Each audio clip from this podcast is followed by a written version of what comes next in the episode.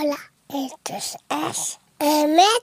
Yo, un podcast de ciencia, ciencia, de contar.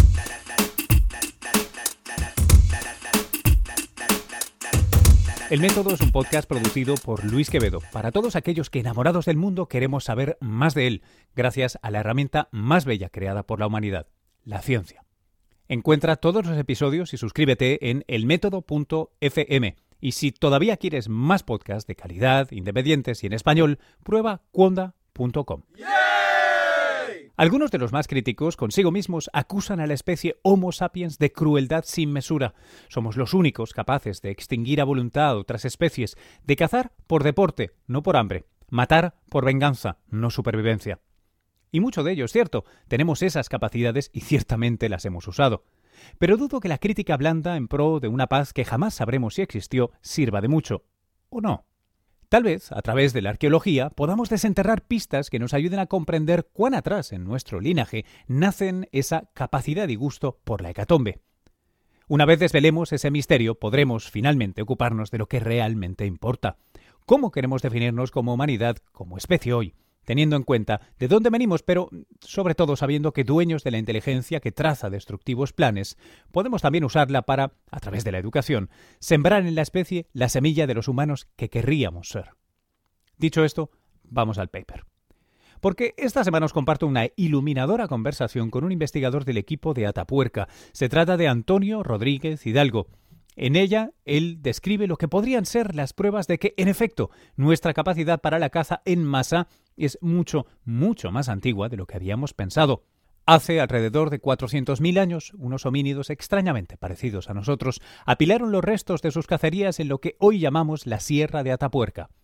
Un festín cualquiera entonces que hoy puede cambiar cómo entendemos lo que significa ser humanos aterrizar una especie de, resumen ejecutivo para quien, para quien escuche esto.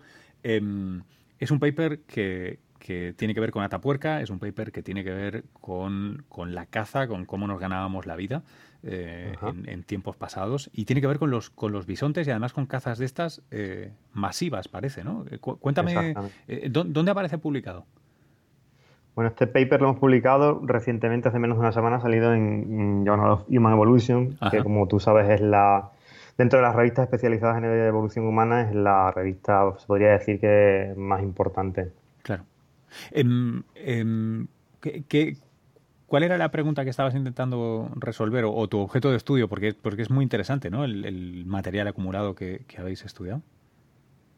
Bueno, básicamente lo que intentábamos responder en este estudio era a el origen de la acumulación fósil. O sea, es un término un poco eh, técnico desde este punto de vista, pero lo que eh, quiere decir es que no sabíamos, teníamos una acumulación de fósiles, de huesos, en uno de los niveles de uno de los yacimientos de Atapuerca, en la Grandolina, y no sabíamos cómo habían llegado esos huesos a ese nivel, cómo se había formado ese nivel. No teníamos ni idea porque es un nivel eh, excavado recientemente y no se había hecho ningún estudio eh, sobre estos huesos. Entonces, la pregunta principal era, ¿cómo se ha formado este nivel? Eh, ¿Es una acumulación de esqueletos generada por la muerte natural de una serie de, animales? ¿Es una acumulación generada por un carnívoro? Por ejemplo, la mm, grandolina ha funcionado como cubil de hienas o como cubil de, leones y los leones o las hienas han transportado a sus presas hacia grandolina y han generado esta acumulación o es una acumulación generada como otras tantas veces en este yacimiento de Grandolina por los humanos, por la actividad humanos, basura generada por la actividad diaria de los humanos. Entonces la pregunta principal era, ¿cómo se ha formado este nivel? Pero lo sorprendente es que cuando empezamos, empezamos a estudiar estos restos, lo primero de lo que nos damos cuenta es de que, pese eh, en contra de todos los niveles de este yacimiento, eh, que son muy variados, muy ricos a nivel de especies, encontramos un montón de huesos de un montón de especies diferentes, ciervos, caballos, rinocerontes, bisontes, distintos tipos de cérvidos, por ejemplo, corzos, gamos, distintos tipos de carnívoros. En este nivel, cada hueso que íbamos analizando pertenecía a bisontes. Y seguíamos analizando restos y eran prácticamente todos de bisontes. ¿Y, cuántos, cuántos restos?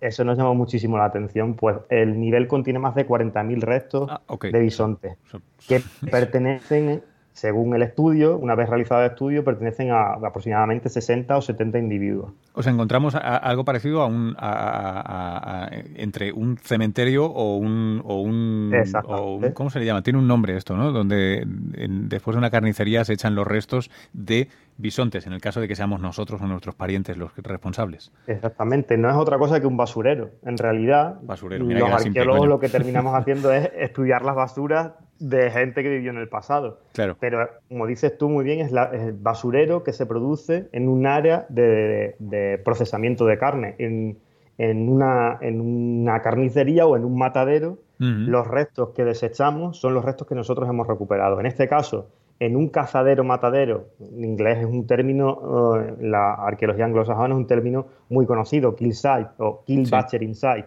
En un cazadero matadero de bisontes, lo que recuperamos son los restos, la basura que ha sobrado de procesar esos bisontes y llevarte las partes eh, más ricas nutricionalmente, las partes que quieres aprovechar al campamento. Ah. Grandolina en ese momento no estaba funcionando como campamento referencial, como la casa de de estos homínidos prehistóricos, sino que estaba funcionando como un lugar en el que aprovechaban, un lugar que aprovechaban para mm, matar las manadas de bisontes, para descuartizarlas y para llevarse las partes aprovechables. Sobre todo las patas, pero también probablemente las pieles y en algunas ocasiones elementos del esqueleto axial, algunas partes de las costillas o algunas partes de las vértebras. Todo esto lo sabemos después de haber estudiado todos esos materiales. Claro, en principio no teníamos ni idea de cómo funcionaba este nivel. ¿Y, cómo era ese lugar cuando hace, me decías, ¿no? 400.000 eh, años eh, o desde 400.000 años? Eh, ¿Cómo era aquello? Porque ahora es la trinchera del ferrocarril, las cuevas están colmatadas. ¿qué, ¿Qué era cuando se usó? De Grandolina, del yacimiento de la Grandolina, conocemos poco sobre su morfología en los niveles superiores, lo que conocemos como TD10 y TD11 sobre todo, porque hemos perdido gran parte de lo que era la cavidad por la trinchera del ferrocarril, una trinchera que atraviesa la Sierra de Atapuerca y hace que podamos disfrutar hoy en día de estos yacimientos, pero a la misma vez esa trinchera hizo perder la morfología de las paredes de la cavidad. Sin embargo, las reconstrucciones que está haciendo el equipo de Atapuerca sobre, lo que, sobre los restos que nos quedan de, Grandolina nos indica que en ese momento la cueva eh, tenía un gran porche. Y ese gran porche eh, estaba sobre la falda de la montaña. Entonces nosotros, y esto lo defendemos en el paper, pensamos eh, que esa, esa morfología, o sea, una pendiente suave de la colina de la Sierra de Atapuerca, con una cueva que se abre con un gran porche, podría funcionar como elemento natural que ayudase a eh, cazar estas manadas de bisontes. O sea, nosotros lo que pensamos, y esto lo establecemos a través de analogías con, mm, como por ejemplo con, estudios etnográficos sobre la caza eh, comunal de bisontes eh, practicada por los indios norteamericanos en, en, las praderas, pensamos que los homínidos de la Sierra de Atapuerca hace 400.000 años tenían la capacidad de organizarse para conducir pequeñas manadas de bisontes hacia ese, esa ventaja natural, entre comillas. Desde ese porche probablemente podían despeñar, podrían empujar hacia esas pequeñas manadas de bisontes, hacia la grandolina, y simplemente con una caída de 4 o 5 metros desde el porche hacia el interior de la cueva, muertos. todo esto se convertía en una ventaja para poder sacrificar a los bisontes y poderlos mm, procesar. Para los que hayan estado eh, en la Sierra de Atapuerca de visita, hay un yacimiento que se parece hoy en día mucho a lo que nosotros pensamos que era la morfología de la cavidad en esa época, que es el yacimiento del Mirador. Ah, la gente que haya pasado por allí puede eh, recordar que el yacimiento del Mirador tiene un gran porche, pero que se puede caminar por encima de ese porche. No es una cueva como imaginamos, como en los dibujos animados, ¿no? Una como, una, un, como un túnel de un tren, sino que este tipo de cavidades, el techo de la cavidad es el suelo sobre el que se puede circular. Y Dolina sería una cosa muy parecida a esto en ese momento. Recuerda un poco, para, para aquellos que nos escuchen, a, las típicas, eh, los tipos outposts, ¿no? Los, las, eh, como se instalan los militares, los ejércitos, para vigilar una colina, ¿no? Que hacen una un pequeño cobertizo y tienes una ranura a través de la que mirar, bueno, a través de esa ranura por la que precipitarías a los, a los bisontes, ¿no? Exactamente, exactamente. Esa es la hipótesis que planteamos. Aún así planteamos algunas hipótesis alternativas en este paper, eh, porque al estar haciendo un estudio sobre arqueología podemos plantear hipótesis, pero no sabemos qué pasó, no tenemos una máquina del tiempo. Entonces planteamos algunas hipótesis alternativas sobre algunos otros, algunos otros elementos naturales dentro de la propia Sierra de Atapuerca que podrían haber sido utilizados para conducir y apresar o despeñar o, matar a estos bisontes, como la propia galería, que está a pocos metros, la cueva de galería, que está a pocos metros de, Grandolina, o la propia entrada de Cueva Mayor, que eh, para también los que hayan visitado eh, la Sierra de Atapuerca, eh, tiene un hundimiento en el terreno de casi 20 metros de altura y genera una morfología natural eh, que puede facilitar este tipo de, este tipo de eventos de, caza. En cualquier caso, hay, una cuestión de, fondo que me, que me, parece interesantísima y yo supongo que debes estar tan acostumbrado que no te parece muy relevante, pero eh, el, hecho de que hace 400.000 años eh, ya pudiéramos cazar de, de un modo a granel, ¿no? Al por mayor, es, es tremendo, ¿no? Porque eh, si entiendo bien eso, lo que te dice es que gracias a la coordinación o gracias a, pues yo sé que hay algunas, no sé si esto ya es sapiens solo, ¿no? Pero hay gente que construye como vallados o, se ayuda de vallados seminaturales para, para despeñar, sea una cueva o sea directamente por una colina, ¿no? Por un, por un despeñadero. Em, yo, recuerdo haber leído sobre esta técnica de caza, por ejemplo, en relación a la extinción de grandes mamíferos en, las Américas y en, Eurasia, ¿no? Esta idea de eh, un grupo de Homo sapiens que caza un mamut come una semana o un mes. El grupo de Homo sapiens que consigue despeñar a media a medio rebaño eh, tiene un problema muy grande. Porque, porque se va a quedar sin mamuts y no lo sabe, ¿no? Eh, esto ya es una práctica entonces antiquísima. Eso es lo que es la parte fundamental de este paper y es, se puede decir que es eh, la novedad que aporta dentro de los estudios de evolución humana. La caza comunal de grandes vertebrados es un tipo o una técnica de caza que se asocia directamente al comportamiento humano moderno, por su complejidad y por la necesidad de eh, una serie de herramientas cognitivas que se suponen solo desarrolladas en estadios muy recientes de la evolución humana, como por ejemplo el lenguaje complejo, la capacidad de anticipación, la capacidad de previsión, el, conocimiento profundo de los, de los ciclos naturales de, de esas presas. Es cierto que hay una serie de yacimientos, en, sobre todo en, en, Francia, del final del Paleolítico Medio, o sea, yacimientos generados eh, por los últimos neandertales, en los que la caza comunal, sobre todo de bisontes también, empieza a aparecer como una hipótesis plausible, como una posibilidad eh, para la formación de ese tipo de yacimientos. de hecho, hay un yacimiento conocido como Maurán en el sur de Francia, en el que esto se ha planteado anteriormente. Pero claro, son yacimientos con una cronología de unos 40.000 años. Tú me hablas de un orden de magnitud más. Exactamente. Estamos hablando de que en el caso de la grandolina lo que hemos conseguido demostrar es que este tipo de comportamiento se adelanta en el tiempo hasta un momento en el que toda esa complejidad es difícil de demostrar. A través de este estudio, a través de la zoarqueología, hemos conseguido hacer una serie de inferencias sobre la cognición y sobre las capacidades y sobre el comportamiento social de estos homininos que muchas veces es difícil a través de otro tipo de registros. O sea que en realidad lo más importante que aporta el paper es, esto, este tipo de técnicas que se suponían propias de eh, los humanos anatómicamente modernos o de los últimos neandertales se adelantan casi 400.000 años uh, en el tiempo, lo que desde el punto de vista cognitivo es muy importante. Sí. Oye, una, ciencia ficción, totalmente. Eh, a, ver, a, ver, si esto tiene, tiene sentido. Em, una de las razones que se aducen para la extinción, la rápida extinción de estos, de esta megafauna, eh, es precisamente que a nosotros se nos ocurrió, a los, a los Homo sapiens se nos ocurrió cómo cazarlos de manera masiva y por tanto aceleramos o precipitamos una situación que podía haber sido más o menos frágil, pero vamos, la aceleramos, estoy pensando en los mamuts y compañía, y desaparecen de la faz de la Tierra. Si me dices que las básicas herramientas cognitivas para llevar a cabo este tipo, una caza análoga, ya estaban hace 400.000 años. Eh, mi, mi, pregunta es, ¿se, podrían llegar a encontrar eh, cementerios o basureros similares de, de, mamuts? Sí, porque claro, no los puedes precipitar por una cueva, no, no sé qué tipo de cueva sería, pero una colina. O sea, porque de repente sé que es algo discutido, porque hay quien defiende que no, que es un proceso climático paralelo el que precipita la desaparición de esta megafauna y que nosotros pues andábamos por ahí, ¿no? O ayudamos, pero no fuimos principales protagonistas. Ahí parece que también hay un argumento interesante, ¿no? Con lo que estás diciendo. Sí, es una posibilidad y, como, tú dices, es parte de un gran debate. Este overkill, si en realidad, sobre todo en el contexto americano, en este tipo de contextos de colonización, de sapiens sapiens muy desarrollados, con una tecnología mm. muy desarrollada, ya casi entrado el, el Holoceno, acabada la última glaciación, precipitan eh, la desaparición de, esos grandes mamíferos. Bueno, es una respuesta que nosotros no podemos dar desde, desde Gran Desde Atapuerca, claro.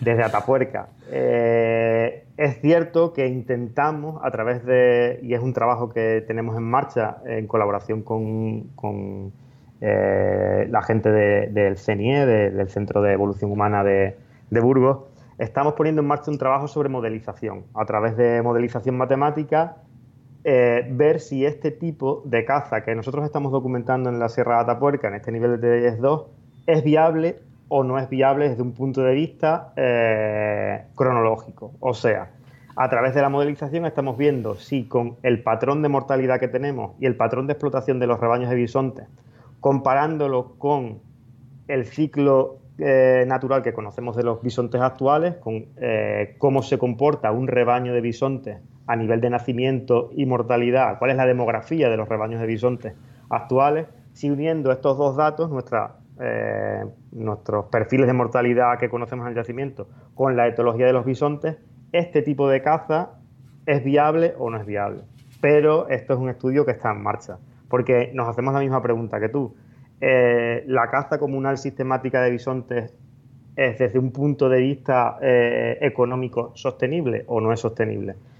Evidentemente que sea sostenible o no, no tiene por qué estar relacionado con que se produzca o no, porque nosotros, eh, nosotros como tú y yo, como homínidos del siglo XXI actuales, estamos desarrollando un tipo de economía completamente eh, poco o nada sostenible y sin embargo la desarrollamos eh, como especie cada día. Por lo tanto, ¿pudieron desarrollar un tipo de caza poco sostenible los homínidos de la Sierra de Atapuerca? Pues es un tema que, de, que tenemos que al menos intentar, intentar modelizar o intentar dar una, una, respuesta desde, desde las herramientas que tenemos eh, científicas a, día de hoy. Pero bueno, es verdad que es un tema de mucha profundidad y un poco, un poco muy hipotético, si, si, me lo permite. Claro, claro, claro.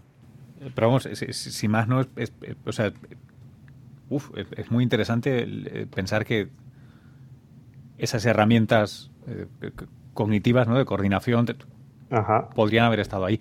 Oye, em, y creo que antes has mencionado em, bisontes, fantástico. Eh, ¿Y por qué no ciervos, hámsters o geranios? O sea, ¿por qué no hay caza comunal de otra cosa o un cementerio o un basurero de otra cosa así? ¿Qué, qué, pues hipótesis hay? Sí, sí, es curioso porque además en mm, la mayoría de los yacimientos de finales del Paleolítico Medio, estos yacimientos asociados a neandertales que hay en el resto de Europa son mm, no llegan a la decena, en los que hay evidencias que apuntan hacia la caza comunal y los investigadores que han tratado estos yacimientos han apuntado hacia la caza comunal al final del Paleolítico Medio, casi siempre o siempre son grandes bóvidos, bien bisontes o bien uros, los protagonistas de este tipo de, cazas comunales, entre comillas. Y puede deberse a varios factores. Uno de los factores principales es a la etología de los, de, los bisontes. O de los grandes bóvidos, si, si podemos ampliar un poco más el espectro. El tipo de comportamiento, el tipo de manada, el tipo de agregación en momentos concretos, como por ejemplo en los momentos de, en los que los bisontes se reproducen. Ah, y sobre todo, desde, nuestro punto de vista, que es la otra parte que estamos explorando ahora mismo, los movimientos migratorios de este tipo de animales. Los bisontes son muy pastadores y en sitios como la península ibérica, en sitios donde las condiciones climáticas cambian mucho estacionalmente, suelen ser animales migratorios, podrían propiciar que, es la respuesta que estamos buscando con nuevos estudios, los homínidos de Sierra Tapuerca conociesen estos pasos de bisontes desde quizá desde la meseta hacia el Valle del Ebro o quizá desde las tierras más altas de Burgos hacia tierras más bajas del otro lado del Ebro o del otro lado del, Cantábrico, mm. pero quizá esta gente conocía eh, estos pasos, estas migraciones y aprovechaban eh, este tipo de movimientos de, los bisontes para, para cazarlos en la Sierra de Atapuerca. ¿Por qué no ciervos? ¿Por qué no caballos? Pues es difícil responder, pero eh, desde nuestro punto de vista, eh, mm, quizá los bisontes, eh, por, eso mismo, por su comportamiento, serían una presa más, más entre comillas, fácil de cazar con este tipo de con este tipo de técnica de caza. Oye, ¿cuál, cuál es la hipótesis alternativa que, más te cuesta no estar de acuerdo? Dicho de otro modo, si no es un, un basurero una acumulación, ¿qué puede ser? Pues prácticamente el, problema que tenemos, no el problema, sino la ventaja que tenemos con el registro de TD10.2 es que prácticamente no hay, no hay otras hipótesis alternativas que se sostengan. Hay flecos dentro de nuestra interpretación, como te comentaba antes, dentro de este paper eh, hemos decidido eh, presentar una serie de opciones sobre el lugar de muerte de los bisontes, si esas cazas comunales se producen en Grandolina o se producen cerca de Grandolina y los homínidos transportan eh, los restos hacia la cavidad. Porque en, este, en esta interpretación sí hay más flecos.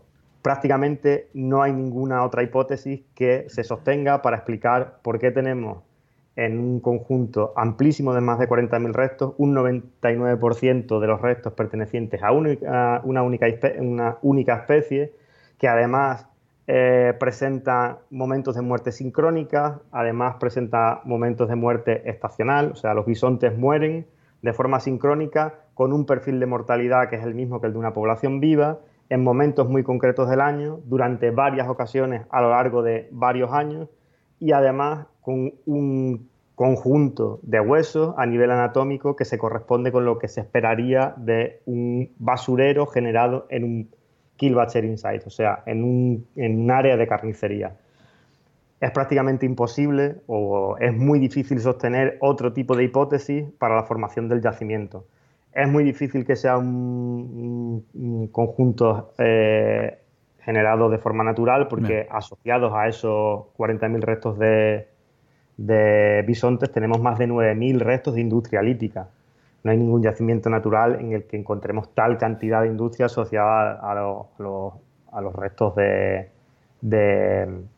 a los restos faunísticos. Además, esos restos faunísticos están mm, procesados antrópicamente de una forma muy intensa. Tenemos uno de los conjuntos de paleolítico inferior con más marcas de corte eh, sobre los huesos de todo el registro fósil. Además, esas marcas de carnicería eh, demuestran que las carcasas han sido procesadas de forma intensiva. Tenemos marcas de corte desde la cara interior de las costillas, en el hueso ioides, en la parte central de las diáfisis. Hay un montón de evidencias que hacen que la hipótesis más plausible sea la de la caza comunal, la conjunto generado antrópicamente a través de caza comunal de bisontes y hay pocas hipótesis alternativas que se sostengan a través de los datos que, hemos presentado. Donde encontramos más flecos, sobre todo, es como te comentaba. En si Grandolina fue el sitio en el que se eh, mataron los bisontes y en el que se procesaron, o si los bisontes se, el kill site, el lugar de matarse de los bisontes, eh, estaba cerca de Dolina, en el valle de Arlanzón, o asociado a otro tipo de elemento más natural o incluso asociado, como me comentabas tú antes, a, construcciones hechas por los propios, eh, em, por los propios homínidos. Eh, con ramas, con piedras, etcétera, etcétera, para dirigir los bisontes hacia un barranco, despeñarlos, etcétera, etcétera, y después transportar los cuerpos hacia Grandolina. Oye, una, última pregunta. Eh, estás a 400.000 eh, ¿Hay algo más o, hay, o tenéis intuición de que haya algo más, más abajo? ¿Análogo? Más abajo en Grandolina. ¿De este tipo te refieres? Sí, la idea de que pudieras incluso llevar eh, un escenario parecido a este más atrás en el tiempo. Bueno, hay una cosa que para mí es importante y es que lo que nosotros, la hipótesis que nosotros planteamos es que este comportamiento eh, o esta, esta técnica de caza está completamente desarrollada hace 400.000 años. Nosotros lo que vemos, por analogía eh, con los conjuntos, sobre todo los conjuntos norteamericanos, desde paleoindios hasta indios históricos, indios que siguen haciendo caza comunal de bisontes hasta el 1600, 1500, 1600, 1700, prácticamente encontramos un, tipo de estrategia que es muy parecida tanto en la Sierra de Atapuerca como en estos conjuntos de época histórica. Por lo tanto, hace 400.000 años este comportamiento o esta técnica de caza estaba completamente desarrollada. No encontramos un intermedio, no encontramos una, una caza comunal poco desarrollada o un poco más torpe, entre comillas, que la caza comunal que practicaban los Homo sapiens, los paleoindios en América hace 10.000 años. Por lo tanto, eh, esto debería significar que este comportamiento tiene una emergencia anterior. Si mm, vemos las cosas desde un punto de vista eh, por decirlo de alguna manera, de evolución gradual de este tipo de comportamientos. Pero bueno, también existe la hipótesis alternativa de que se les podía haber ocurrido allí. comportamientos aparezcan y se desarrollen desde el punto de vista eh, cronológico en lo que nosotros a nivel arqueológico no podríamos ver porque sería un lapso, porque mm. serían mil años en la Sierra de Atapuerca, es como un día para nosotros a mm. nivel de escala. Por lo tanto, esto creo que es difícil de responder, pero perfectamente, si nosotros tenemos este tipo de comportamiento hace 400.000 años en la Sierra de Atapuerca, quizá en un yacimiento en el sur de Francia o en, o en Italia o en Siberia eh, pueda aparecer un yacimiento con una cronología incluso más antigua en el que se haya hecho practicado caza comunal de renos o de bisontes o de caballos o de otro tipo de animales perfectamente. Oye, eh, recuérdame, eh, en esta franja estamos hablando de Heidelbergensis. Bueno, teóricamente, ya sabes, porque ahora estos homínidos de la Sierra de Atapuerca, estos homínidos de la cima de los huesos, eh, de momento se denominan como la paleopoblación, paleodem, la paleopoblación de la, de la cima de los huesos, porque mm, parece ser que no son exactamente, digamos, Heidelbergensis. Pero bueno, sí, con la cronología que estamos manejando, estaríamos hablando de que al menos en Europa, en la Europa continental, habría Homo heidelbergensis y en la Europa del Sur habría otra especie que no es exactamente Homo heidelbergensis, que está representada por los homínidos de, la cima de los huesos y que bueno, que son pre-neandertales o ancestros de los neandertales, pero bueno, más o menos estamos en este tipo de este tipo de homínidos del Pleistoceno medio que van hacia el mundo o mm, desde el punto de vista tanto cultural como biológicos van hacia el mundo de, los neandertales. Qué interesante. Tío, muchas gracias. Nada a ti. Hasta aquí la conversación. Si te ha gustado, por favor recuerda compartirla en tus redes y pasarte por iTunes o iVoox y hacer una valoración. Compartirla nos ayuda a llegar a otras orejas y quién sabe si tal vez seducirlas. Por cierto, un apunte. Estos días estamos en beta, estamos haciendo un experimento que consiste en una edición breve, de unos 10 minutos o menos de duración, de lo más destacado, lo más actual de cada día en ciencia. Eh, es un esfuerzo, em, es un experimento que le tenemos mucho cariño, pero que me importa mucho saber si es algo que os gustaría escuchar a diario. Por tanto, en estas eh, próximas dos semanas es fundamental obtener vuestra opinión, vuestros comentarios, vuestra eh, vuestra básicamente saber si, si os gustaría suscribiros si creéis que hay más gente que le gustaría suscribirse, pues porque es un podcast diario, es un esfuerzo y me gustaría saberlo. Lo podéis encontrar mientras está en beta en el feed del podcast, así que no tenéis que hacer eh, nada. Si estáis suscritos aquí, lo vais a recibir esta semana anterior, a pesar de ser Semana Santa. Em, martes, miércoles y jueves hubo una edición. El lunes eh, regresaremos. Eh, cuando decidamos lanzarlo, no os preocupéis, estará en un feed aparte para que podáis escoger si queréis separar, mantener separadas las entrevistas más largas del fin de semana de los eh, dailies, de los diarios. Pero vamos, que si podéis hacer ese esfuerzo de, de comunicaros conmigo y saber qué os parece, pues estaría muy bien. Por cierto, En las notas del podcast encontraréis el enlace al newsletter, a la lista de correo del método que regresa con la primavera. Así que si le queréis, si os queréis suscribir, es una cosa que, vamos, eh, una vez por semana un textito ocupa poco y os sirve un poco para, eh, a veces, todas las cosas que hago que van sueltas, pues darles una cierta coherencia y orden. Bueno, eh, por cierto, antes de acabar, hablando de coherencia, de orden, de entender el mundo y de, ya sabéis, esto que digo siempre del método, ¿no? Que es para todos aquellos que estamos enamorados del mundo a pesar de la historia, que queremos comprender más de él, echando mano de una de las herramientas más bellas que hemos creado como especie, que es la ciencia. Bueno, pues el pensamiento crítico que subyace a la ciencia es lo que anima y lo que realmente demuestran de una manera tremenda dos amigos y dos compañeros, María Ramírez y Eduardo Suárez. Son dos de los cerebros detrás de Politibot, el bot de la política, que Además de su encarnación en Telegram y otras redes sociales y plataformas, eh, hemos decidido conjuntamente lanzar en formato podcast. Si no lo conoces, te lo recomiendo muy mucho. Es Politibot, el bot de la política, el podcast del bot de la política. Está producido también por Cuonda, esta plataforma de la que soy cofundador. Y este fin de semana está hablando de Francia.